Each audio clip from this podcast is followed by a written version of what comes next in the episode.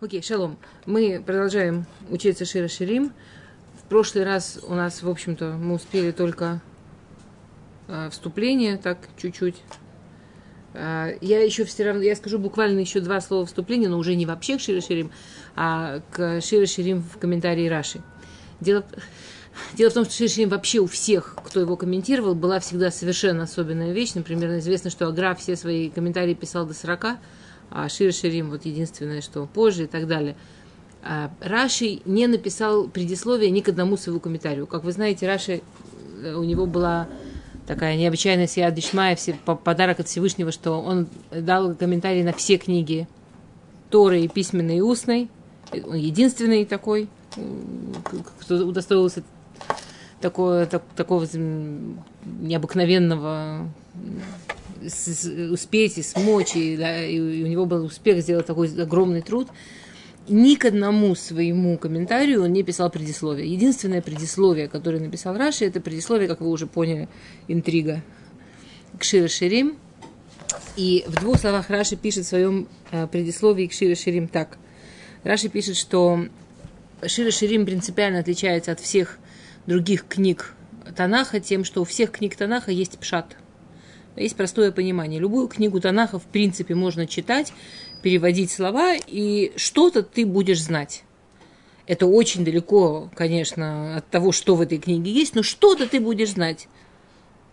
А, ши, то, есть, скажем, когда мы читаем, например, Сефер Йона, вот, вот-вот, буквально завтра будем читать, практически послезавтра. Когда мы нет, уже завтра, уже завтра. Когда мы читаем Сефер Йона, а, и мы читаем историю про э, пророка, которого проглотила рыба, потому что он хотел сбежать от э, того, что ждал от него Всевышний.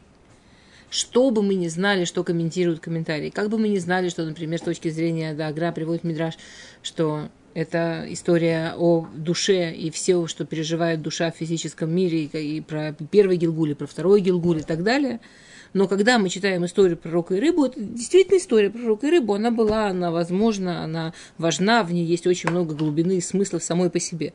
Хотя это очень маленькая вершинка от того, что там есть еще. Но она есть. В отличие от всех остальных книг Танаха, у Шири Ширим нет пшата. У Шири Ширим нет простого значения. Шири Ширим изначально написан как Машаль. Изначально написан как, вот я не знаю, как по-русски перевести Машаль. Очень долго думал. Притча, да. А? Э, как метафора. Я, мне кажется, что все-таки в современном русском ближе всего метафора, хотя я тоже не идеально. Это изначально написано как, как образ, да, как метафора, как притча. Изначально. И только изучая на уровне вот этой самой притчи, Машали и тому подобное, то есть, как мы знаем, Раши, он всю жизнь делал комментарий по, по пшат. Да, вы знаете, конечно, есть, когда мы учим Тору, мы входим в Пардес, мы входим в замечательный сад, в котором есть четыре уровня комментирования. Пшат, простое, ремес, намек, драж, мидраж и сот, и уже кабала. И это все на самом деле кольцуется. Мы понимаем, что понять по-настоящему пшат – это самое сложное, что может быть. И Раши, он всегда очень-очень старается комментировать пшат – вопрос. Да, когда Раши приводит Мидрашим и так далее, это нужно для того, чтобы понять пшат. Когда Раши комментирует Шира Ширим, тут нет пшата.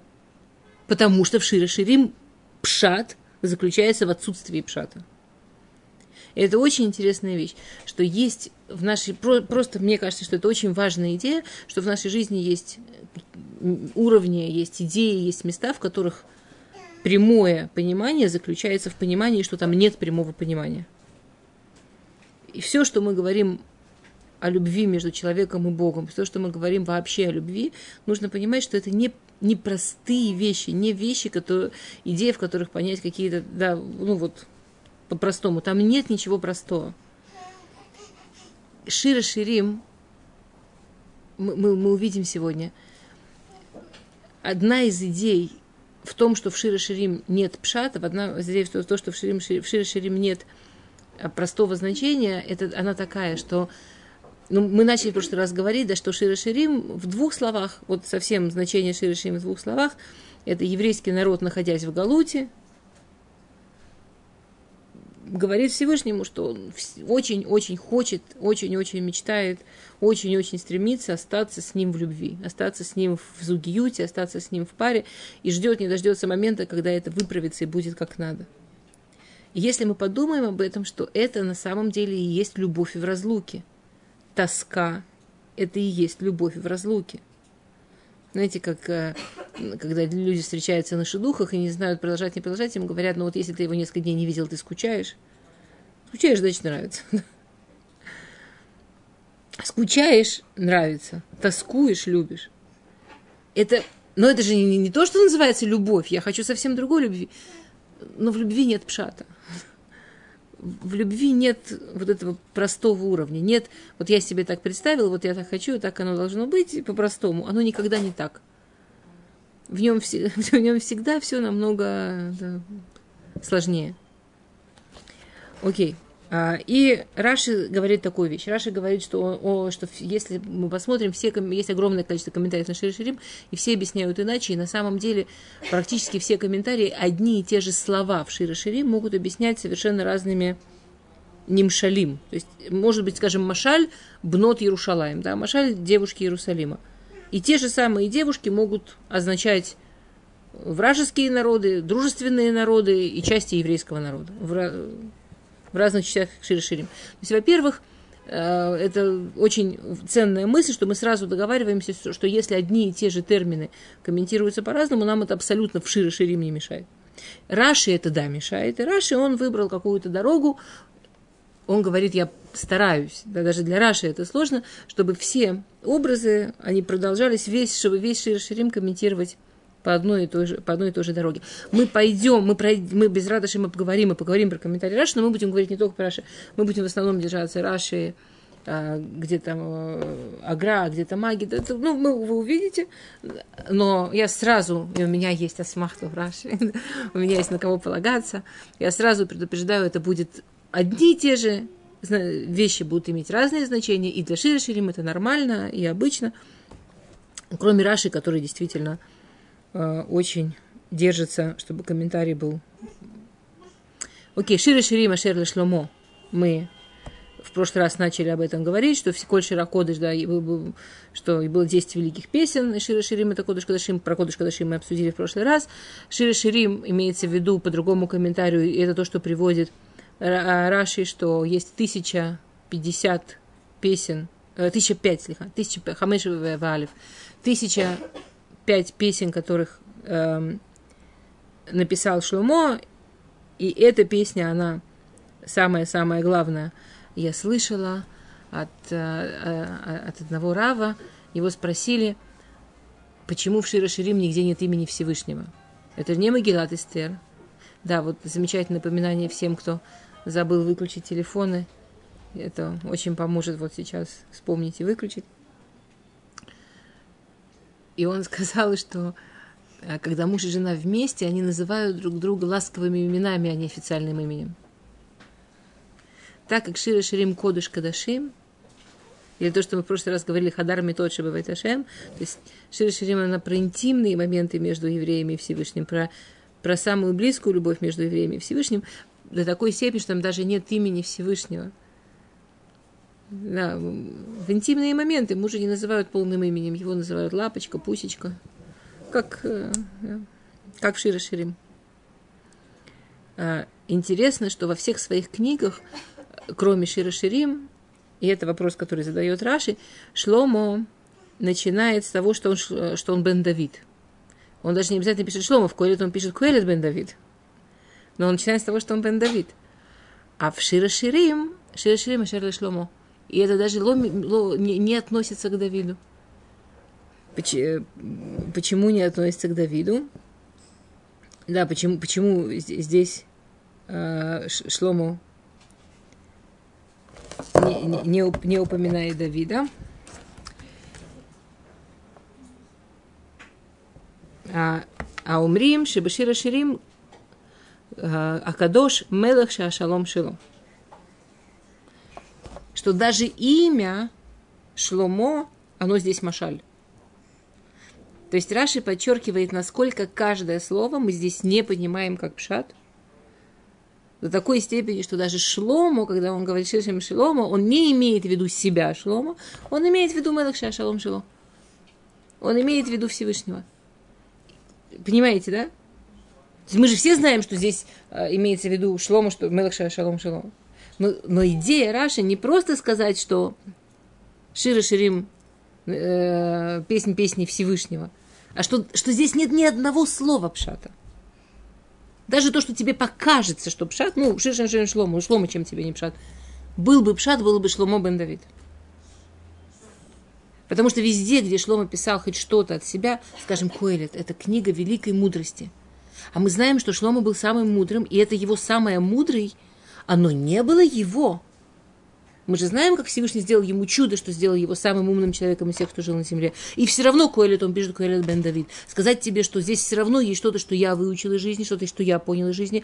А то, что я выучил, это не просто я. У этого есть корни. Я бен Давид, у меня папа был тоже очень умный. Меня еще папа учил. А если ты учишь человека мудрости, скажи, откуда ты взял, скажи источник.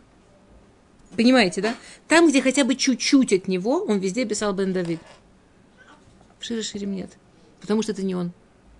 Это Всевышний. Это, это царь, которому принадлежит мир, да, которому принадлежит шалом. Не, не мир стиха, а шалом, которому принадлежит мир.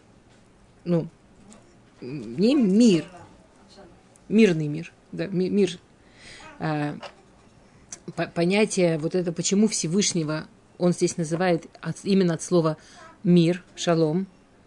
А мы знаем, что у Всевышнего очень много имен, и каждое имя, оно что-то значит – а, и мы знаем, что имя, которое Шалом, это... Мидраж говорит потрясающую вещь. Почему так важно имя, которое Шалом? Почему так важно вот это имя Всевышнего, которое Шалом? Мидраж говорит, что, что Шалом – это подарок Всевышнего праведникам – ощущение мира в душе, ощущение мира в своей жизни – это подарок Всевышнего праведникам. Другими словами, Мидраж говорит потрясающую вещь. Мидраж говорит, что э, э, Раша, злодей, как неправедный человек, он может быть богатым, и он может быть успешным, и он может быть здоровым, и он, у него может быть много всего.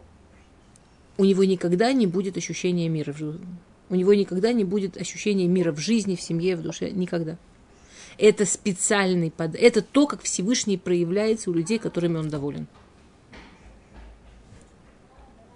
Какой-то момент жизни, что вы чувствуете мир между собой и своей жизнью. Да. Это как это Всевышний вас целует. Это Всевышний вам дарит подарок. Это не вещь, которую человек может сделать сам. Никаким образом. До такой степени, что шалом считается очень особенным именем Всевышнего, что это то, как он проявляется, то, как он прикасается к людям. К людям, к странам, к миру. К чему, к чему прикасается.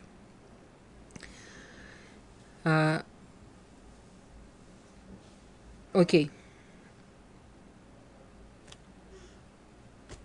Тоф.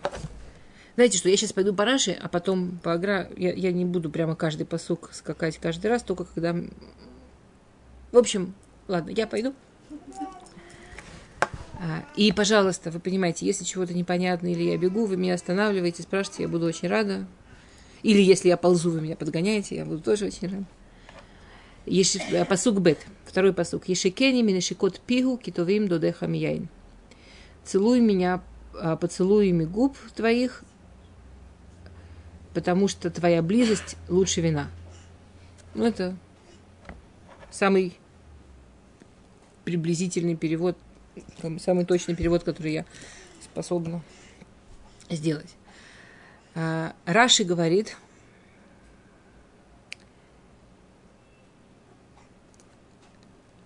Зе Аширшин и Марбагалут. Да, вот тут Раши первый раз начинает говорить о том, что эта песня. Ну, вот то, что я только что сказала, да, что смысл этой песни – это любовь Всевышнего в Галуте – что это тоска по Всевышнему в Галуте, и она говорит о будущем. Она мечтает о будущем. Миетен, как бы это, как, кто же, как никто мне поможет, как же это сделать, чтобы опять Всевышний меня целовал э, поцелуями губ. А, сейчас, сейчас. И Раши продолжает и говорит очень красивую вещь. Раши говорит так, что все поцелуи, кстати, кто учился когда-то у Раф Пинкуса, Зихраноли Враха, Раф Пинкус очень любил этого Раши, он считал, что он приводил всегда этого Раши, когда он объяснял, что такое шаббат. Здесь Раши это объясняет, мы сейчас увидим про что. Но Раф Пинкус, он э, через Гамару объяснял тоже, что это же касается понимания, что такое шаббат. Раши говорит так. Раши говорит, что есть три вида поцелуев. Поцелуи делятся на три класса. Есть поцелуй аль-кафаят, аль-гаваят, слегка, аль-гаваят. Ну, есть поцелуй аль-катеф на плечо. Мы не живем в культуре, где это принято, но если вы видели, как, э, ну, кто-то да, если вы видели, как с Фарадим э, плечо, если вы видели, как с Фарадим, э, когда встречают какого-то большого рава, то, то это можно видеть и сегодня. Сейчас. И есть поцелуй в губы. И это три принципиально разных поцелуя. Поцелуй в руку – это большое почтение к человеку чужому. Есть чужой человек, которого я очень почитаю. Поцелуй в плечо – есть близкий человек, которого я очень уважаю. А поцелуй в губы мы делимся дыханием, мы делимся душой. Поцелуй в губы – это только очень большая близость между людьми, которые любят и доверяют. Поцелуй в губы мы, мы делимся душой. Это любовь и доверие. Раши, не объясни... Раши только приводит три вида. Это объяснение я уже взяла из Равпинкуса, но это объяснение. Теперь, а, нашикеними нашикот пью. Целуй меня поцелуями губ твоих. Губ, губ твоих. Ой, а доски у нас нету, да? Есть? Ой, можно? Я, я прекрасный рисунок нарисую, если мне дать доску. Такой рисунок нарисую. Потрясающе. А, нашикениями нашикот пью, другими словами, она говорит, я так хочу вернуться в то состояние, когда мы с Всевышним были абсолютно близкими, абсолютно, наше доверие было абсолютным. Я так хочу вернуться в состояние, когда я чувствовала, как моя, как, как моя душа смешивается с ним. Мы сегодня, мы э, знаем, что праведники в будущем мире а, учатся у Всевышнего. И что это и есть самое большое удовольствие будущего мира, что душа, она так близко к Всевышнему, что она прямо учится у Всевышнего. Не на что. Ну, я... Да, хорошо. Окей. Я тогда... Прекрасно. Спасибо большое. Сейчас, ма, спасибо. А вот это вот интересное слово пигу, да, совершенно необычное слово пигу. А, на иврите есть... О, спасибо, вы у меня будете. Замечательно. На иврите есть слово пив или пия, да? Пив – это его губы, Целуй меня поцелуями твоих губ. На шике мешкот пив. Или ее губы, пиа. Давай я буду тебя целовать поцелуями моих губ. На шикене, а я буду на шикот пи. Я. Здесь абсолютно черным, хорошо. У меня даже есть стиралка.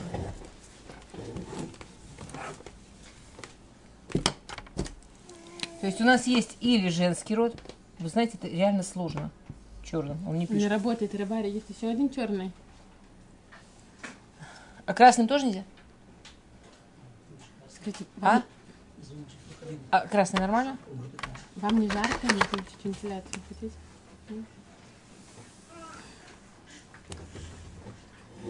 Я очень люблю рисовать. Минуточку. Синий еще хуже. А вы мне в прошлый раз говорили, что в синий не одеваться. Пробуйте синим и красным. В каком-нибудь из них точно Хорошо. не понимаю. Хорошо, давайте красным, чтобы наверняка. Значит, пия – это женский род, пив – это мужской. А тут вдруг мы, единственный раз в Танахе, видим фантастическую форму пигу, как вы видите. Да. То есть есть классический рисунок, детки любят рисовать. Вот так. Ну,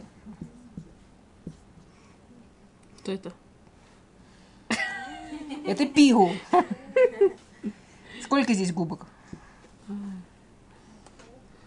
Это, ну, как бы одно. Но вы должны мне поверить, что я пыталась нарисовать. Два лица видно. Вот. Да. Пигу. Хотя, в общем-то, да, это пигу. То есть, все, спасибо. Я могу так постоять. Ну, ты не уноси далеко, вдруг у меня еще вдохновение проснется на порисовать. Спасибо большое.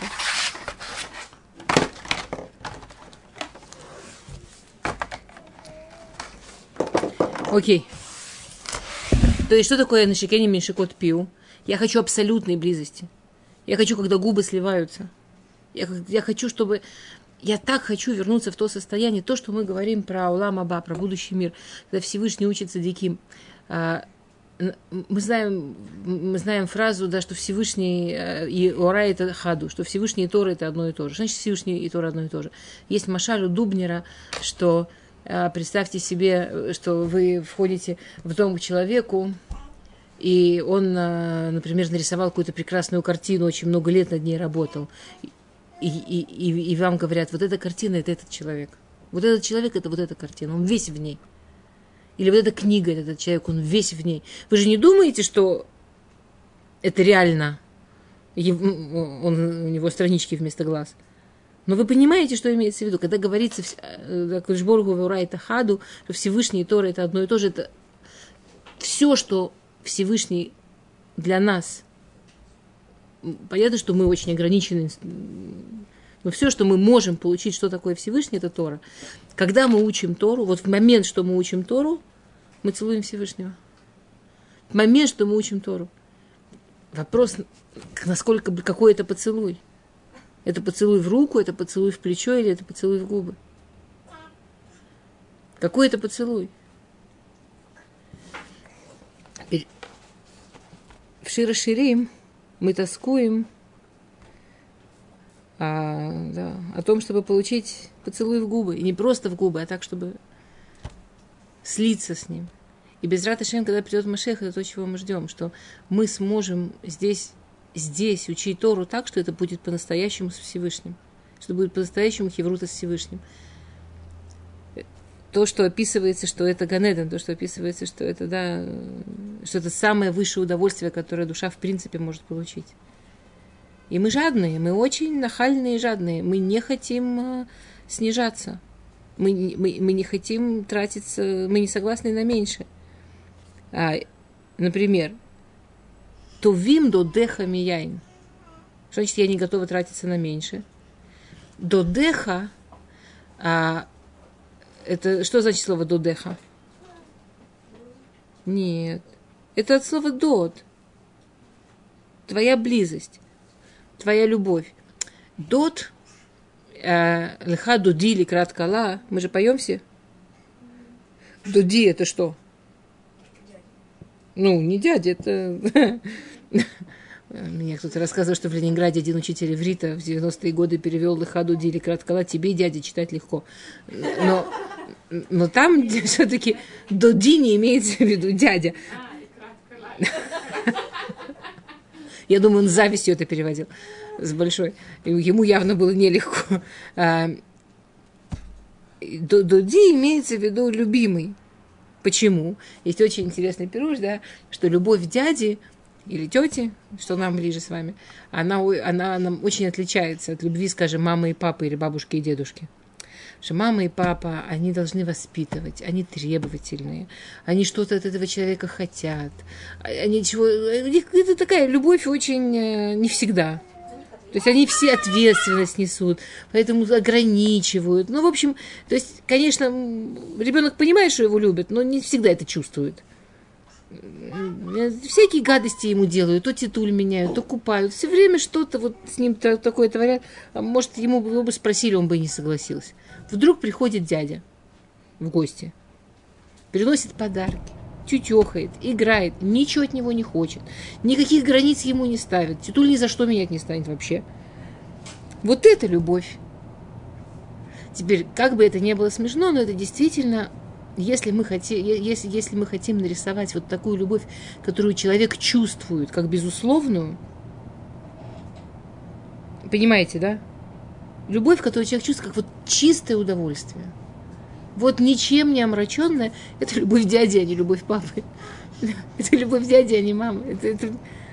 И когда мы говорим про те моменты в нашей жизни – когда мы хотим сказать Всевышнему, что вот я хочу просто к тебе, вот я очень хочу просто к тебе прижаться без всяких границ, вот, вот просто любить. Мы говорим дот. Мы говорим анила дуди. Ведуди ли. Теперь кидодеха, китувим додеха мияйн. Потому что твоя близость лучше вина. Вино – это сод, да, их нас яин яцасот. Вино – это какие-то глубокие знания. Вино – это какие-то там вещи, которые мы еще можем, ну, как сказать, дополнительные удовольствия, которые мы можем получить от того, что мы связаны с Всевышним. И мы говорим, что близость Всевышнего – что ощущение близости Всевышнего, ощущение любви к Всевышнему, оно на самом деле даже важнее, чем яин. Оно лучше, чем какие-то очень, очень особенные знания. То есть, если выбрать учить яин, да, учить сот, учить какие-то глубокие вещи, или близость Всевышнего, лучше близость, лучше любовь. Я, мы не готовы менять даже на мудрость мы, мы, насто, мы настолько хотим его поцелуя, что мы не готовы это менять ни на что. А, Раши объясняет также, что Ишикен Минишикот Пиу это шма. А, слегка, это не Раши, извините, извините, это не Раши. Прошу прощения, забудьте. Мидраж говорит, что это шма, не забывайте. Что каждый раз, когда мы говорим шма, то это наша нашика с Всевышним. Э, Рафпингус переводил из Гмары, что это шаббат. То есть есть моменты в нашей жизни, когда вот это вот нашикас Всевышний. Что, что это, да, что это... Раши говорит, как хатана кала. Да, Раши говорит, как... Э, что, что это... Яин э, по-другому. Яин – это онаг весимха. Да, это всякие удовольствия жизни. Всякие удовольствия, которые можно получить от жизни. А, и он э, приводит в пример Эстер, да, что это Анугим.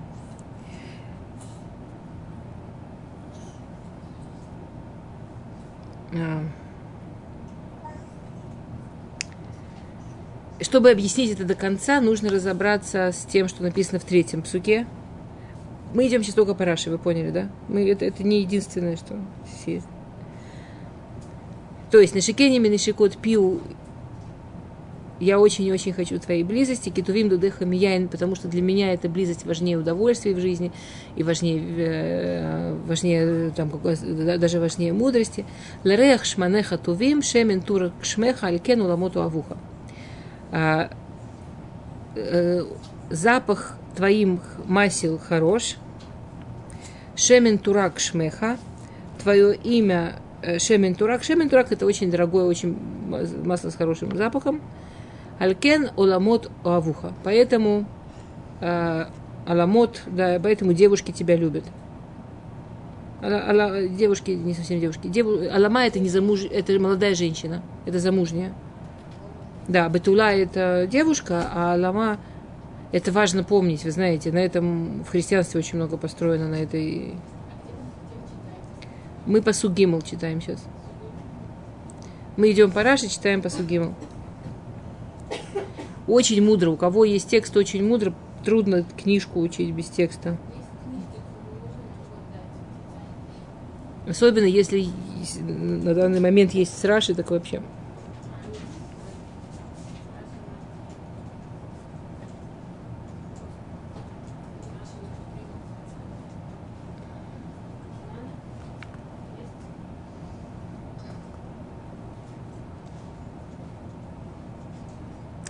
А,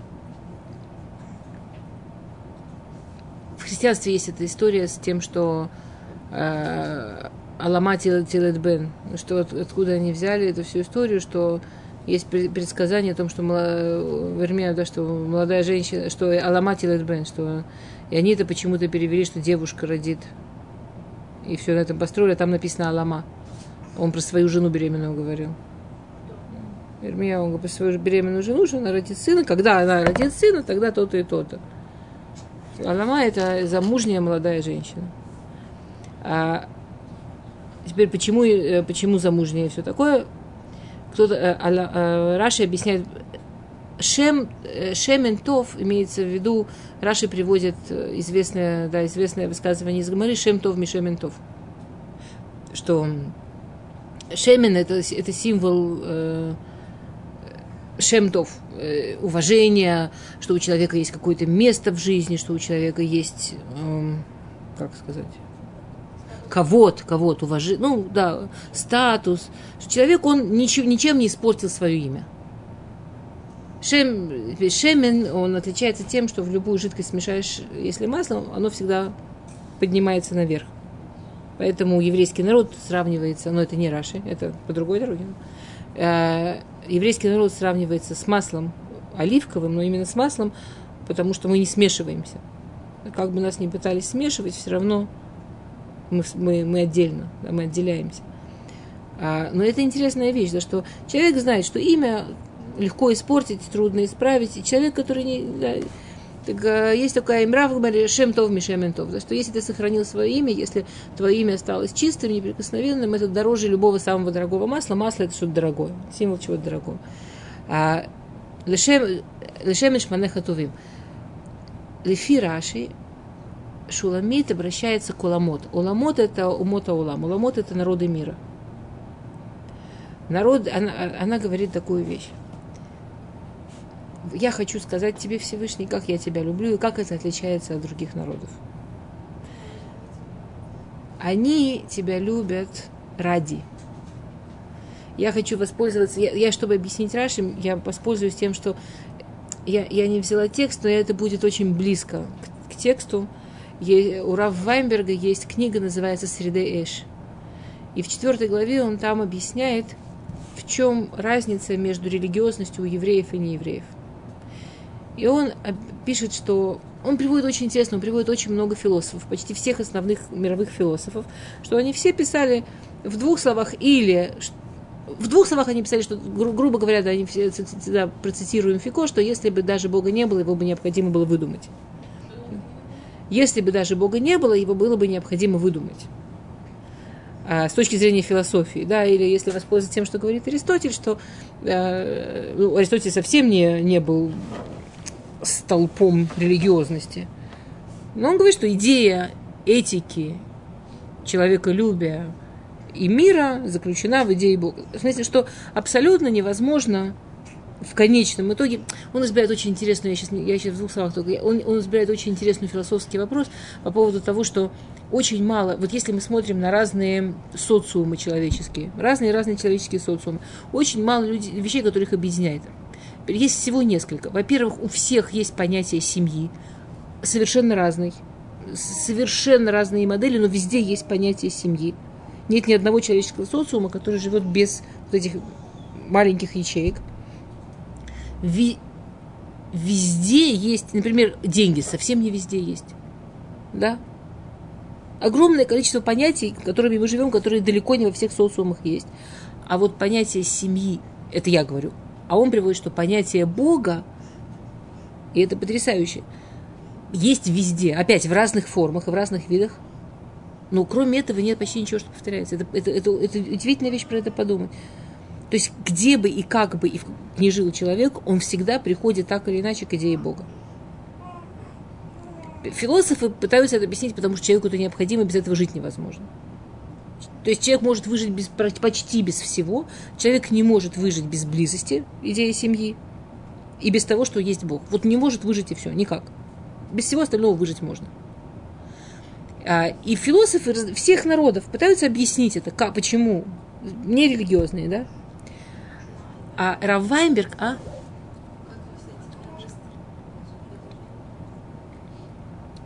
Ну, смотрите. Э, философии есть такое понятие, что э, что можно делать с идеей. Идею можно, с ней можно соглашаться, с ним или с ней можно спорить.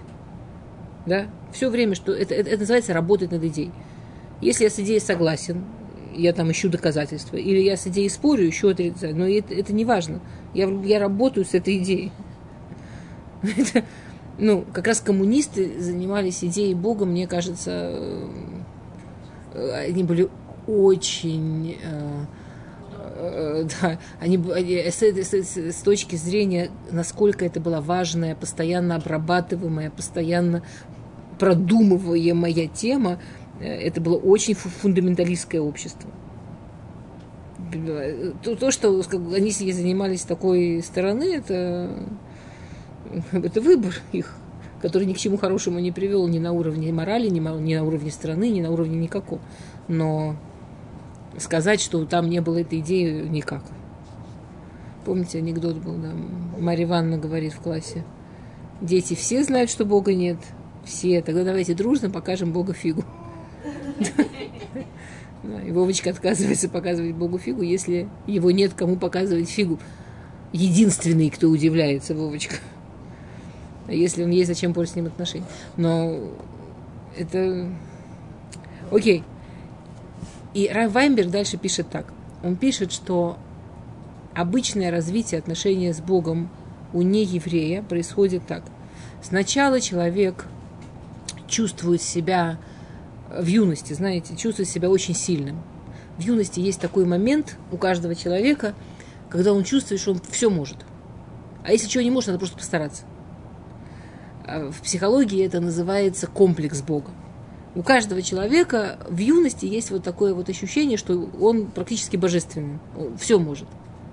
Все, всем может быть, всего может добиться, во всем, о, все может. Очень классно. Это замечательное чувство, очень здоровое, если оно в юности и недолго. Понятно, что когда человек в этом застревает во взрослости, это у этого есть совсем другие названия, кроме комплекс Бога. Это, это уже иначе называется в профессиональной литературе. Теперь, когда нормативный человек вырастает, он убеждается, что он может не все – он спотыкается о том, что он не может вот этого, и вот это от него не зависит, и это он не может контролировать. А это вообще вдруг на голову упало, и он не знает, что с этим делать.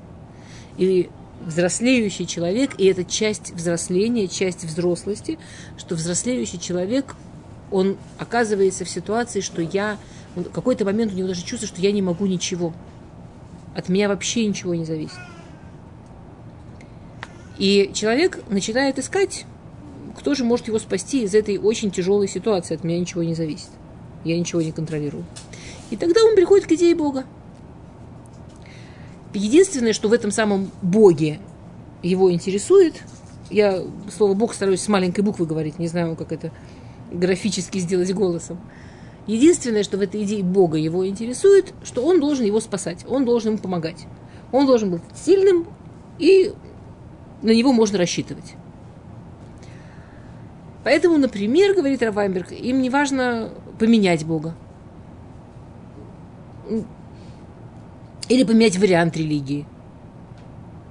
Это не смертельно, потому что это же, ну, я ищу кого-то, кто будет мне оказывать содействие. Он там очень красиво говорит, человек чувствует себя листком, которым гонит буря. И этот листок очень хочет прилепиться к дереву, которое стоит.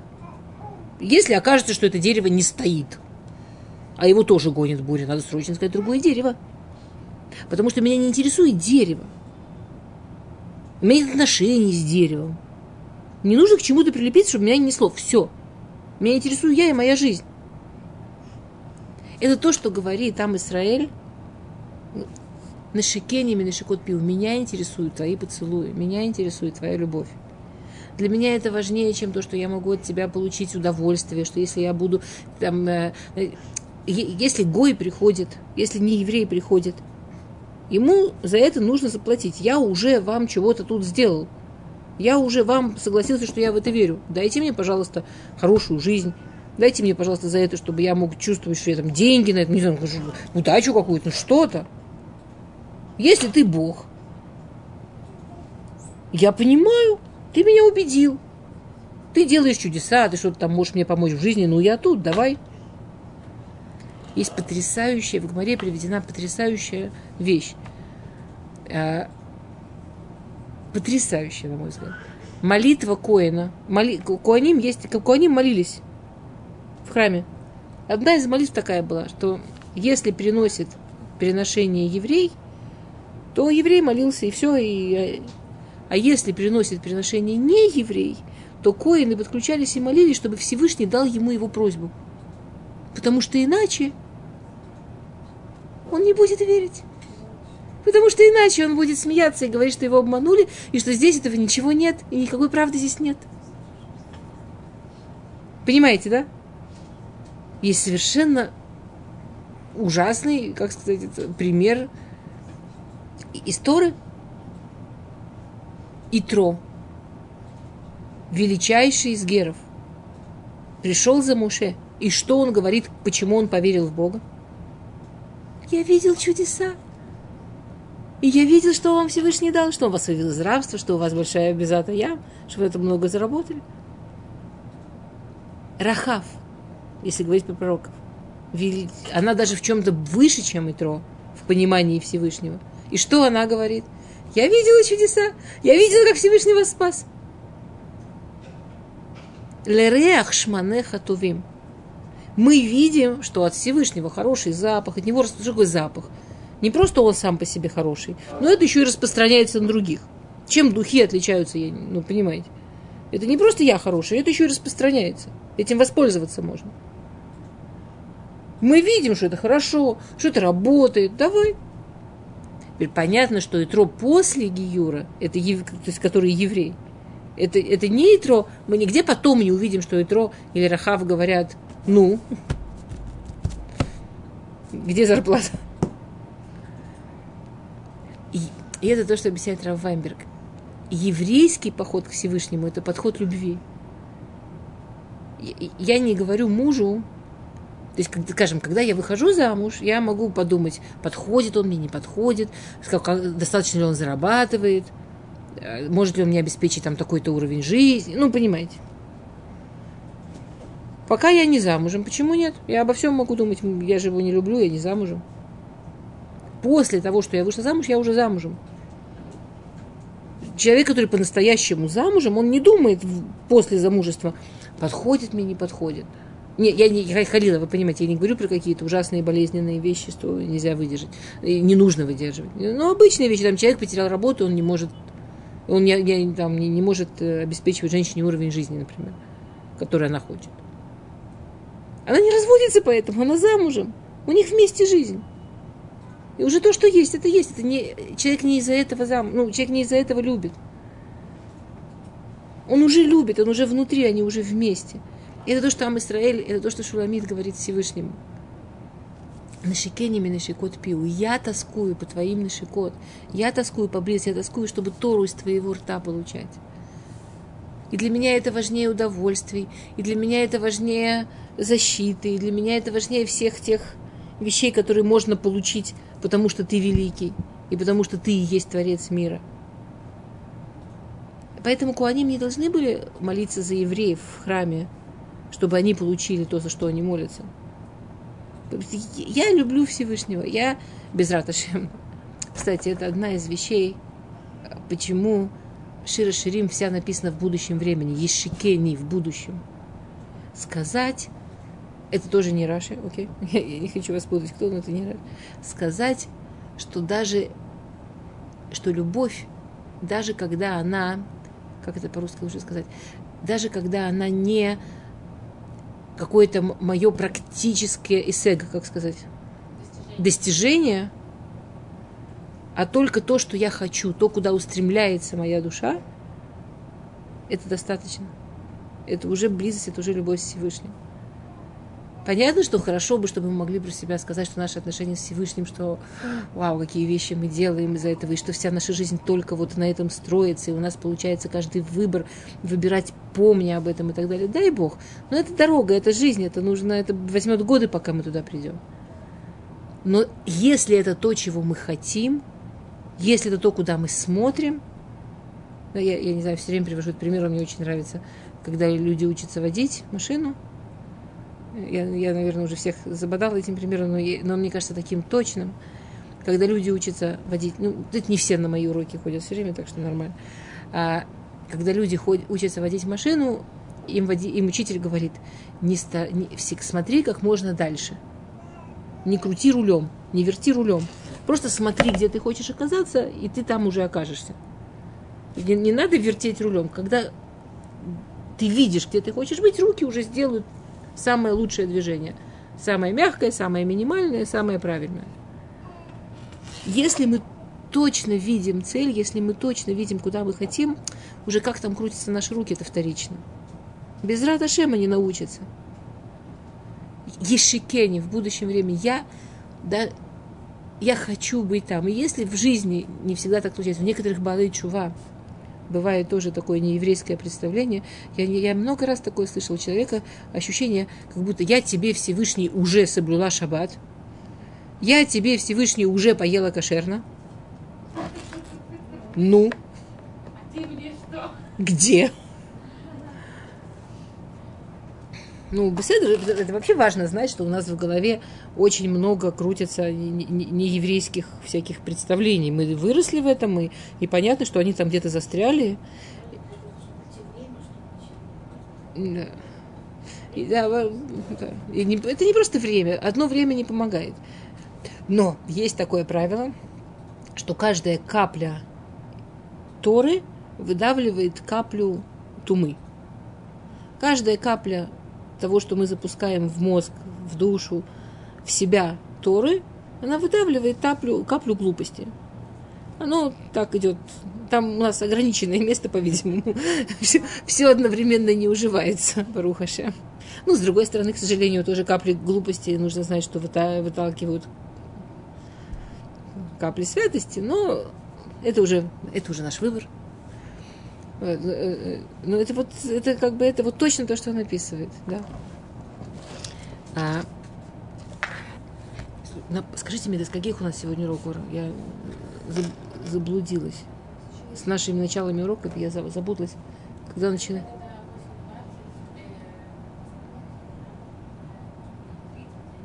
Вот. Не, я, я тут, я просто знать, чтобы время рассчитывать. Да. Окей. Я надеюсь, что я вас не утомила. А, Машихени, посук далит. И чтобы вы не надеялись, что мы эти псуким заканчиваем. Это пока Раши, да, это мы еще вспомним. Машихени ахареха наруца авеня мелах хадрав. Нагила не смеха быха, наскира дудеха мияин, миишариму авуха. А, Потяни меня, и я за тобой побегу. Потяни меня, я за тобой побегу. Какой, как вам кажется, что, чем, этот, чем эти слова не в порядке? Это парадокс. Потяни меня и... Это э, обычно наоборот. Если я, если я хочу за кем-то, я за ним бегу. Я, я, если я хочу за кем-то, я, я за ним бегу. Если я не хочу, он меня тянет. Э, Это, да, э, это Дубер пишет. Это, это же наоборот работает. А что? А я ему говорю, потяни меня, я за тобой побегу. Это, ну, Он же забыл, как хотеть. Мы когда говорим о храме и как рассказываем о том, как нам его не хватает, это же совсем абстрактно.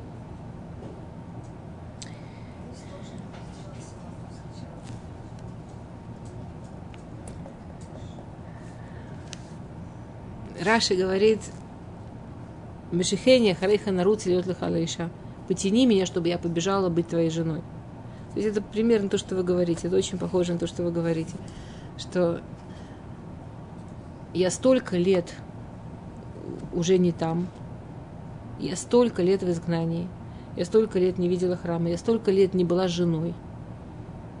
Что даже мои воспоминания о том, как это быть женой, я не уверена, что они меня по-настоящему привлекают. Я, я даже не могу сказать, что я по-настоящему тоскую, но я очень хочу по тебе тосковать.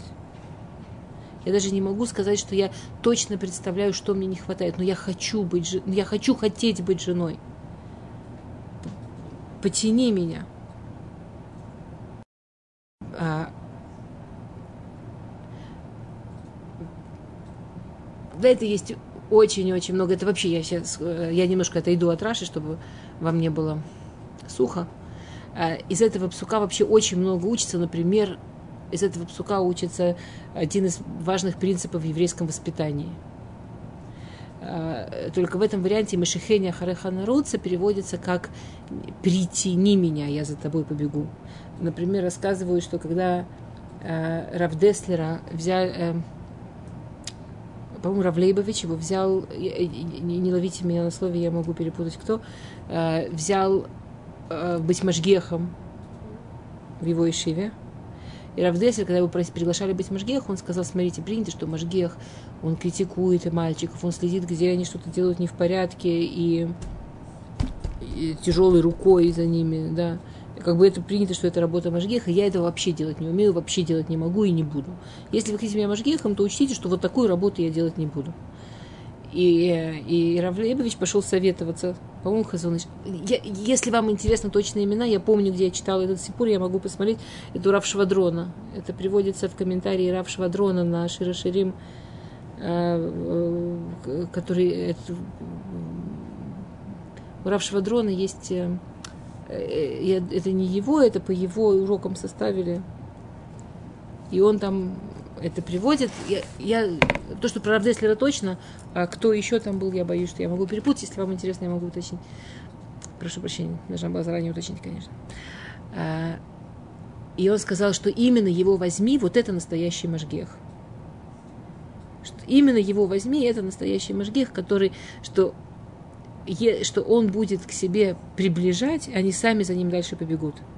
И это действительно то, что было в Ешиве. Что его взяли, и он ни за кем не следил, и, и, в смысле строго, и он никого не кричал, он был с ними очень близким. И они хотели, и они за ним бежали. И они хотели быть с ним, они хотели, хотели его радовать, и хотели... И на самом деле понятно, что в жизни нам часто кажется, что это не работает, и что есть большая разница между границами и гнанием. Ну, понятно, что должны быть границы, конечно, должны быть границы. Но, но один из самых важных принципов воспитания – машхения наруца. Если ребенок, подросток, неважно, чувствует себя с родителями близким, если чувствует, э, что, что он приближенный, то ему хочется туда бежать, то ему есть куда бежать. Ему хочется бежать домой, ему хочется быть, быть рядом с родителями, хочется быть как родители. Если мы видим, что ребенок бежит не к нам, а от нас, сначала нужно проверить, что у нас с Машхеней. Это Лефирав Швадрон. Но это очень... Но на самом деле, по-моему, это Швадрон это объясни, это, это дальше объяснение. Мне кажется, это очень Беруахраш, это очень... Э, мне, мне кажется, что это очень э, похоже на то, что говорит Раша. А, секунду, что-то я себе отмечала еще.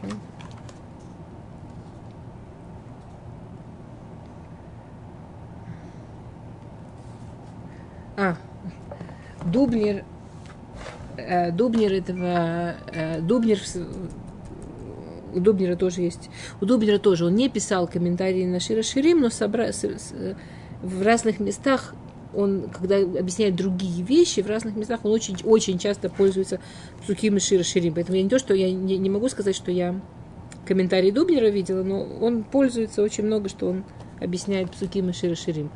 Дубнер это объясняет так. Он говорит, представьте себе ребенка, который, ну, вам, у, вас, у вас будет куча ассоциаций, я вам обещаю. А, он выскочил из, из дома идти в школу, и вдруг слышит, приехал цирк и он бежит за этим цирком, он прямо так бежит за этим цирком, так ему хочется в цирк. И прямо недалеко от кассы стоит школьный учитель и ловит всех, кому очень хочется в цирк. И вместо цирка ведет их совсем не в цирк. И когда он их тащит в цирк, это слегка, извините, когда он их тащит в школу, он они чувствуют, что вот их тащут. Они не хотят тащиться. Они не хотят там оказаться. Они хотят в цирк. Туда они вполне себе бежали. Но если бы их переспросить, когда они будут взрослыми, но если их переспросить, когда они успокоятся, вот куда бы ты хотел бежать? Вот где тебе на самом деле было лучше оказаться? То когда они успокоятся и подумают, или просто когда немножко повзрослеют, они скажут, не, ну, конечно, было правильнее быть в школе. Конечно, я бы хотел быть таким ребенком, который прямо бежит в школу, и его не нужно туда тянуть. Конечно, мы хотим быть таким ребенком Всевышнего, конечно, и мы хотим быть такой женой Всевышнего, которую не нужно тянуть и которую не нужно подгонять. А, Конечно, очень хочется быть такой, которая сама всегда к нему бежит. Тем более, что мы-то, мы-то тут присутствующие, мы-то Балы Чува, а у Балей Чува у нас есть специальный подарок, да, то, что люди, которые рождаются в религиозных семьях, то те, кто э, мибает умилида, например, наши дети, они этого не знают. У них совсем по-другому все построено, совсем не как у нас. Мы-то, когда делали чуву, у нас было вначале, что Всевышний не просто нас, так нас потянул, что мы бежали, знаете, когда сильно кого-то потянешь, он какое-то время прямо не бежит, а летит. Мы же помним вот это вот ощущение, когда бежишь и в кайф. Когда бежишь и несешься, и прямо останавливаться не хочется. Нам даже это, мы, мы не, не храним из семей, что нам нужно до этого ощущения дорасти действительно постепенно. Через ощущение это мне тяжело, а это я не хочу, а почему это тоже. Ну, то, что наши дети проходят, то, что так на нас не похоже. А? А мы, нет, у нас было вот так. У нас было сначала вот этот взлет, и нас туда несло, а потом мы превратились в нормальных религиозных людей, которым сложно, которым трудно, которым не хочется, которым, а может, это вообще хумра. Ну, но мы-то помним вот это. И она помнит. Только она еще помнит, как у нее это было. Машхеня Хареха Наруса. Вот давай ты мне еще раз так рванешь. Я ух, как побегу. Я ух, как побегу. Я, на самом деле, настоящая работа это именно вот у наших детей и у нас сейчас. Когда к этому нужно идти, это нужно хотеть, и к этому нужно двигаться. Машхеня Хареха Наруца. Да.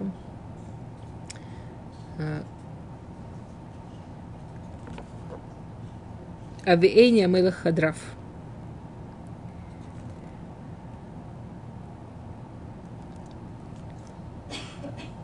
Авиэни вдруг у нас перестало быть в будущем. Э, по-русски сказать, да? Ави... Привел меня царь в свои внутренние комнаты. Ну, в ту самую спальню.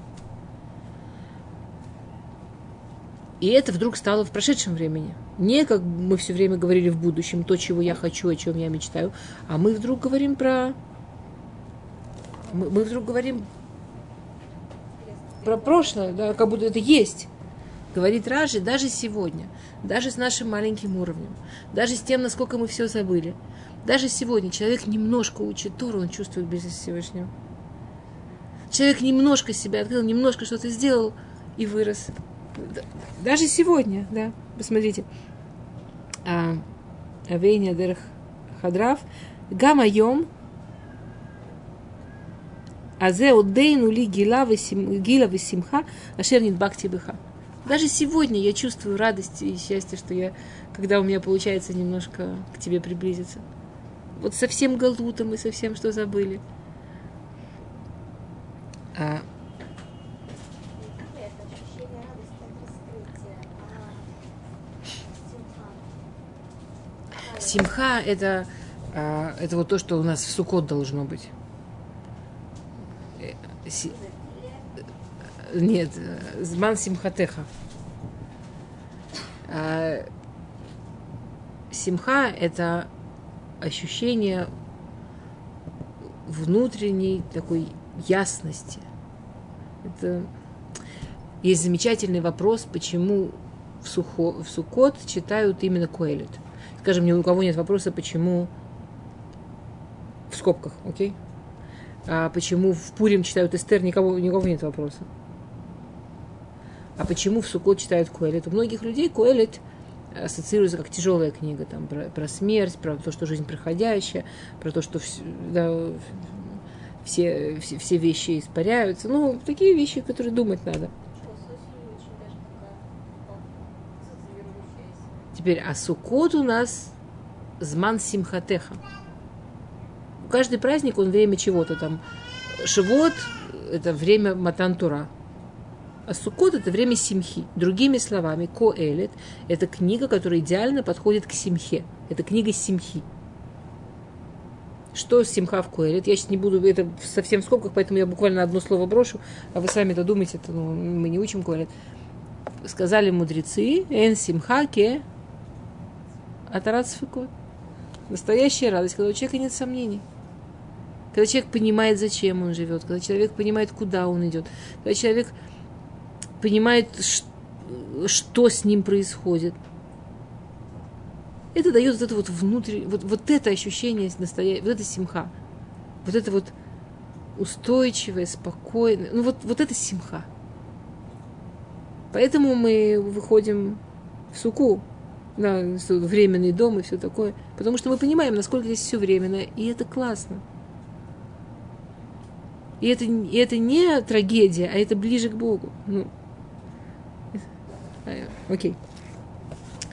А, мы продолжаем посук Далит.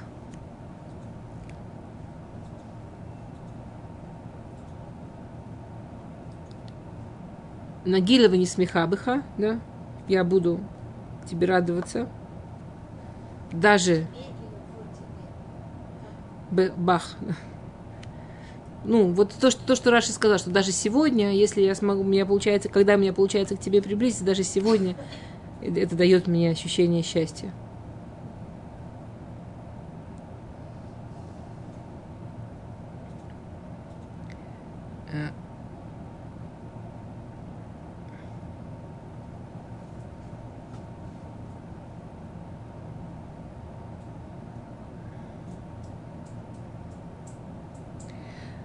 Окей, посуг гей.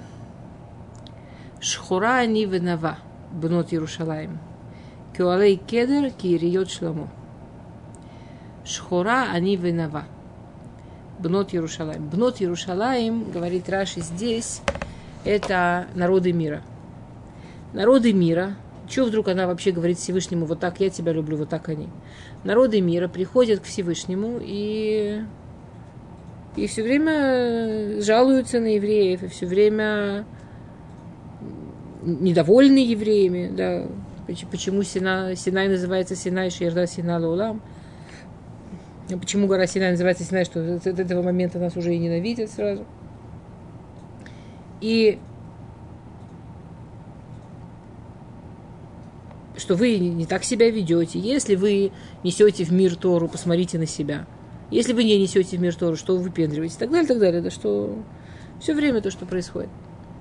И, и это претензия. И это претензия действительно перед, перед Всевышним.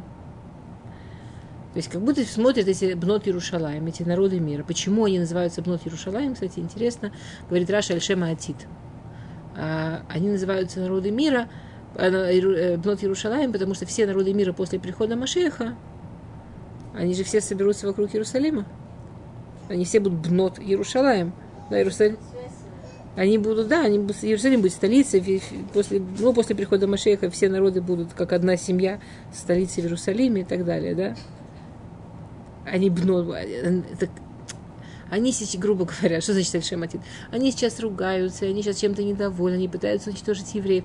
Мы не, мы не должны их, не дай бог, ненавидеть. Или мы не должны это... Ну, это очень тяжело и все такое. Но это не что-то, что должно что-то в нас переворачивать, потому что придет Машех, и все станет на свои места.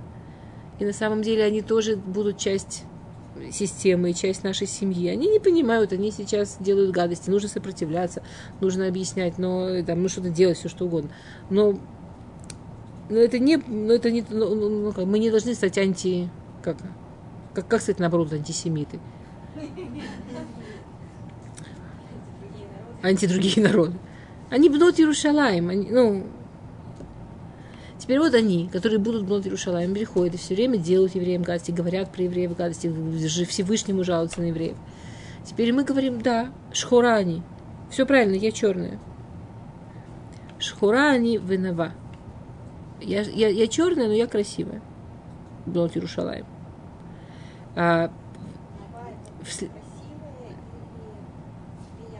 приятная, да. А дальше, в следующем псуке, Альтируни Шаниш Хархор. Это потом, не смотрите, что я такая черная, Шизефания Шемиш. Это я такая загоревшая. Ну, на самом деле, тут загоревшая, конечно, имеется в виду больше, как у Барто я на солнышке лежала.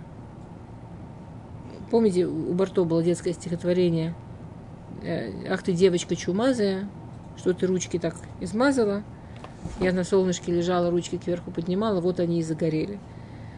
А потом там это кончается, я не помню точно, типа давайте возьмем мыло, отмоем все. И вот какая ты белая, совсем не загорелая. А это была грязь. Этот почти тоже, ну, я не знаю, Барто, она в таком возрасте еврейка была, что я, я подозреваю ее, что она не просто так это писала, но я не знаю. Но она была еврейка и в таком возрасте, что еще ее поколение что-то знало теоретически. Но что говорит Мидраш? Мидраш говорит, что если ты возьмешь что-то белое и испачкаешь его, оно не перестанет, оно не станет черным, оно будет испачканным белым. Ну, понимаете, у вас листок бумаги вырвался, и по ней проехали машины. Он, это не черный листок бумаги, это испачканный белый. Вы, выпал белый-белый снег, и по нему прошли грязные-грязные ботинки. Это не значит, что снег черный.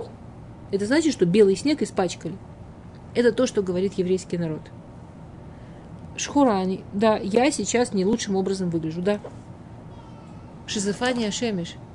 Я, я испачкалась. Но, почи- но вы меня обвиняете, но кто меня испачкал? Кто по мне прошелся грязными ботинками? Кто обеспечил мне весь этот галут? Кто сделал так, что я живу в галуте, в котором так трудно удержаться рядом с Всевышним?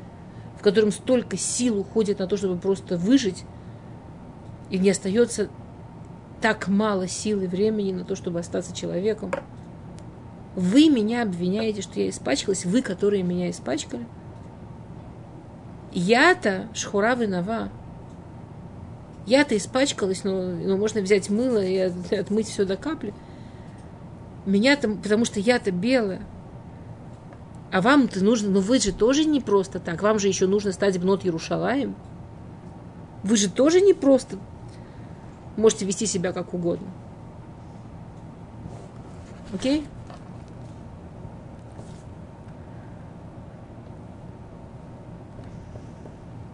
Поэтому, да, сейчас я, проверю, что я, я себя проверяю, что я не убегаю от Раши. Да, да, да. Сейчас, секунду.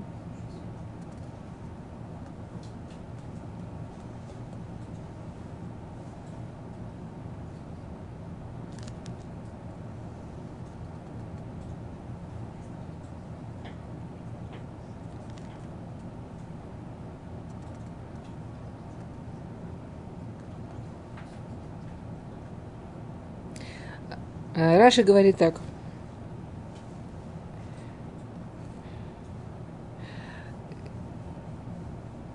Раши говорит так. А, У Алей Кедр Киерео Шломо. У Алей Кедр а, у- Кедр это были те, кто... а, У Алей Кедр это были у Алим э, шатры людей, которые там э, в полях, в степях выходили, чтобы пасти скот и так далее. И что, естественно, как вы представляете себе, их шатры не оставались э, кристально белыми снег, ветер, дождь, грязь, их шатры очень быстро пачкались. Ериот шламо – это те ериот, это те палки, которые в храме стояли. Ери- э, Это, это, ну, столбы. Теперь это мылось и ухаживалось, и, ну, представляете, столбы в храме. А? Есть, э, э, всё, я- я- я- еще раз. Я не, представ- я не знаю лефик. Мы сейчас... То есть она, Раша говорит, что она говорит так. Даже если я сейчас нахожусь в состоянии, что я шхара- шхура, как у Алей Кедер, и что я сейчас так же испачкалась, как вот эти, так загорела, так испачкалась, как вот эти вот шатры, Но хочу, а, очень основательно, но хочу я быть, как Ириот Шламо. Это есть перевод, стал есть перевод покровы, э, как в мешкан, Ириот мешкан. Но Ириот Шломо имеется в виду в любом случае, что те, что в храме, то есть те, за которыми ухаживали и не давали них пылинки садиться. И мы опять возвращаемся да, к той же идее. Мы опять возвращаемся к идее, что да, лемайсе, в, в том, что я делаю и как моя жизнь выглядит сегодня, я не идеальна. Но я вижу цель. Но я хочу правильных вещей, я хочу близости с Всевышним. А, сейчас я просто хочу успеть э, мысли закончить. Альтируни шаниш хархорич, зафани ашамиш, да, следующий посук вав. Не смотрите, что я такая черная, э, загорела под солнцем. Бней ими нихруби. А, бней ими это опять, у Раши это опять э, нееврейские народы. Нихруби. Да, они меня, они, они меня мучили. А, Шамрани крамим, я должна была хранить их виноградники. Ну, то, что мы сказали, что я должна была очень много работать, чтобы просто выживать.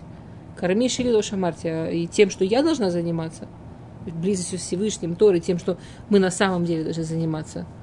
На это у меня не хватило ни сил, ни времени.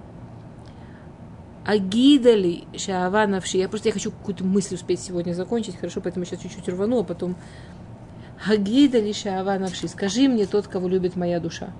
В смысле, кто он, Ава? Кого любит наша душа? Агид или Ава Навши? Эйха тирэ, эйха тарбиц бецаураем. Шломо, ае ке атая адарей хавреха. Скажи мне, тот, кого так любит моя душа, где ты будешь лирот, где ты будешь пасти? Он наш пастух – где ты будешь пасти, где ты торбиц бецаураем. Где...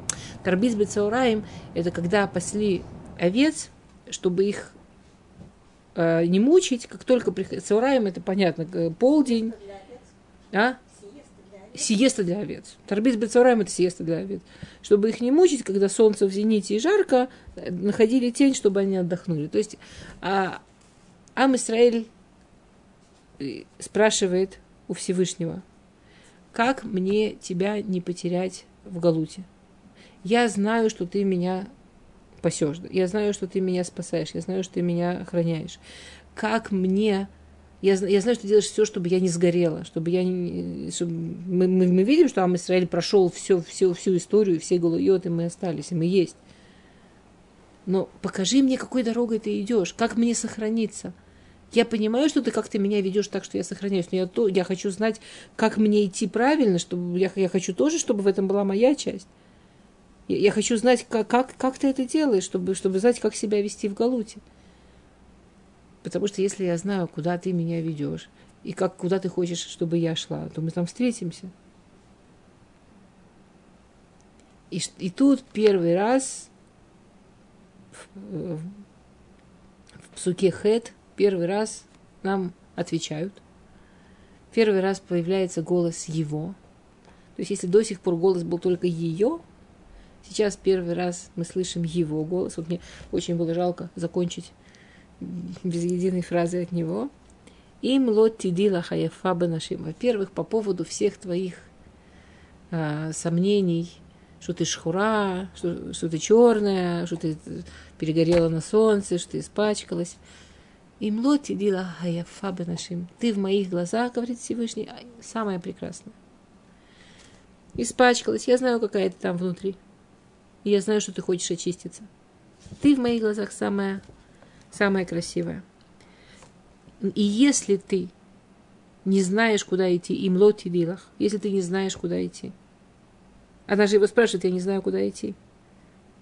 Я тоскую по тебе, я хочу, я хочу тосковать по тебе, даже когда у меня не получается.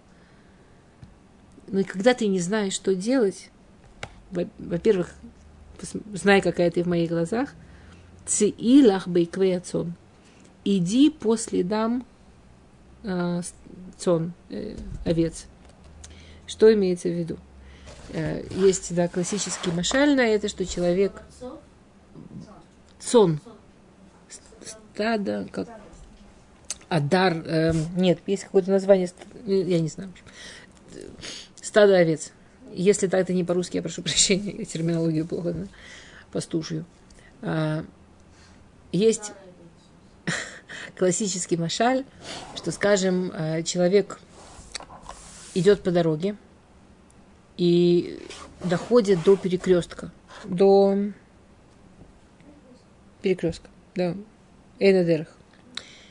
И он, ему нужно идти дальше, а там перекресток, там много дорог из этого места. А он видит, что указатель, на котором прибито, там, там Тель-Авив, там Хайфа, там Иерусалим, там Бетшемиш, там Бершева и так далее, упал, ветром сдуло. И он не знает, куда идти. Потому что вот он тут стоит. А указатель упал, и куда идти он не знает. И говорит Мидраш, на самом деле он знает, куда идти. Все, что ему нужно. Ему нужно поднять указатель, и ему нужно знать только одну вещь, откуда он идет. Он же знает, откуда он идет. Он должен взять то направление, которое соответствует тому, откуда он идет. Скажем, я иду из Иерусалима, я беру указатель, который написан Иерусалим, и ставлю на ту дорогу, по которой я шла, и все, и мне уже указатель дальше показывает, куда двигаться. Это то, что говорит Всевышний еврейскому народу. Ты не первый раз в Галуте. Лейхи бейквей отцон. Перед тобой уже шли. Авраам, Авраам, Ицхак и Яков были в Галуте. Наши предки были в Мицраем. Они уже сделали все, что нужно сделать в Галуте, чтобы из него выйти, и чтобы остаться близко к Всевышнему, чтобы наоборот стать еще ближе к Всевышнему. Посмотри, что делали они. У тебя все есть. У тебя все заложено. Тебе, тебе не нужно пророка, чтобы знать, что делать в жизни. У нас есть наши великие авод. И это то, почему... Это, да, это, это, это большой-большой вопрос, э, который всегда спрашивают. Тора, почти вся Тора – это мицвод. Почти вся Тора – это мицвод. А начинается Тора с Эфер Берешит, с Сипурим, с рассказиков. Авраам пошел туда, Авраам сделал то, Яков пошел туда, Сара сделала так, Рахель сделала так. Это не рассказики. Это Маасе Симавиваним. Это не рассказики. Это лехи лахбейквиацон. Это мы можем найти ответы на все, что мы не знаем, что делать. У нас были наши великие авод, за, за которыми у нас есть куда пойти. Окей, мы немножечко прошлись. Не, ну мы так сегодня... Мы, мы молодцы. Да, мы просто молодцы. Мы, конечно, почти... Спасибо. А. Что? Хорошо, давайте, чтобы закончить красиво, а, по поводу того, что мы говорили про этот диалог, что, э, который, в первые пять псуков по, по поводу того, что э, еврейский, еврейский народ объясняет, в чем разница, как мы верим и как э, Дубнер говорит, что это не только объяснение, как, как, как мы верим и как верят не евреи, а это тоже э, объяснение себе, зачем нам это так нужно, почему нам нужно почему, почему нам так, это, так нужна эта тоска и почему нам так нужна эта, эта любовь. И он приводит такой машаль, что одного царя на него работало два э, садовника. Один был великий специалист, великий профессионал, который умел выращивать совершенно фантастические цветы. У него были построены специальные теплицы, всякие тропические фрукты, это было круглогодично. Он был такой очень крутой профессионал. А второй на царе работал обычный крестьянин, который растил то, что ну, царю же нужны тоже обычные продукты. Ну, поставлял ему обычные продукты. И как-то они столкнулись на входе в царские покои, каждый нес свой подарок. Этот нес эти цветы и фрукты замечательные, которые он растил, профессионал, а крестьянин нес первые плоды малинки, первые плоды яблочек, вот первые помидорки, первое, что было в сезоне. И царь дал, сказал спасибо, обоих поблагодарил, обоим дал царские подарки. И потом они выходят, и крестьянин говорит э, этому профессионалу, какие мы молодцы, вот, вот мы с тобой ну, хорошим делом занимаемся, профессия у нас классная. И этот профессионал, этот садовник смотрит на крестьянина и говорит, ты знаешь, у нас с тобой разные профессии. Вообще не похожие. Крестьянин говорит, что это? Одно и то же все. Садовник говорит, знаешь что, давай вот через полтора месяца буквально встретимся и поговорим. «Ну, Хорошо, я к тебе приду. Приходит. И садовник готовит такую же корзину, как он приготовил полтора месяца назад. Цветы, фрукты. И говорит крестьянин, давай ты тоже приготовь такую же корзину и будем обсуждать. Крестьянин говорит, как я, какой смысл сейчас царю давай сейчас весь рынок завален. Почему было ценно то, что я принес? Это было первое.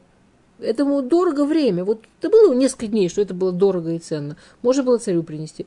Я царю принесу то, что на каждом углу за копейки продаются, что мне голову не жалко. Сказал ему садовник, вот ты ответил то, что я хотел тебе сказать. Ты все сказал сам. Есть вещи, которые очень дорого выглядят, но очень короткое время. А есть профессионал, который все, что он делает, постоянно ценно. Это то, что, как объясняет Дубнер, да, на- наш э, три- по- на посук, э, э, ой, китовим тудехами яйн. Почему мне это лучше, чем вино? Потому что есть вещи, которыми мы занимаемся, и они настолько ценные. Да, они требуют вложения, и они требуют профессионализма, и они требуют подумать, и они требуют постараться. Но они ценные всегда. И круглогодично, и круглосуточно, и, и на- в этом мире, и в будущем. Они ценные всегда. И можно посвятить жизнь этому. И это требует быть профессионалом. А можно быть простым крестьянином. И там тоже будут периодически какие-то крутые моменты, которые быстро обесцениваются, но они будут. Поцелуй Всевышнего дороже вина.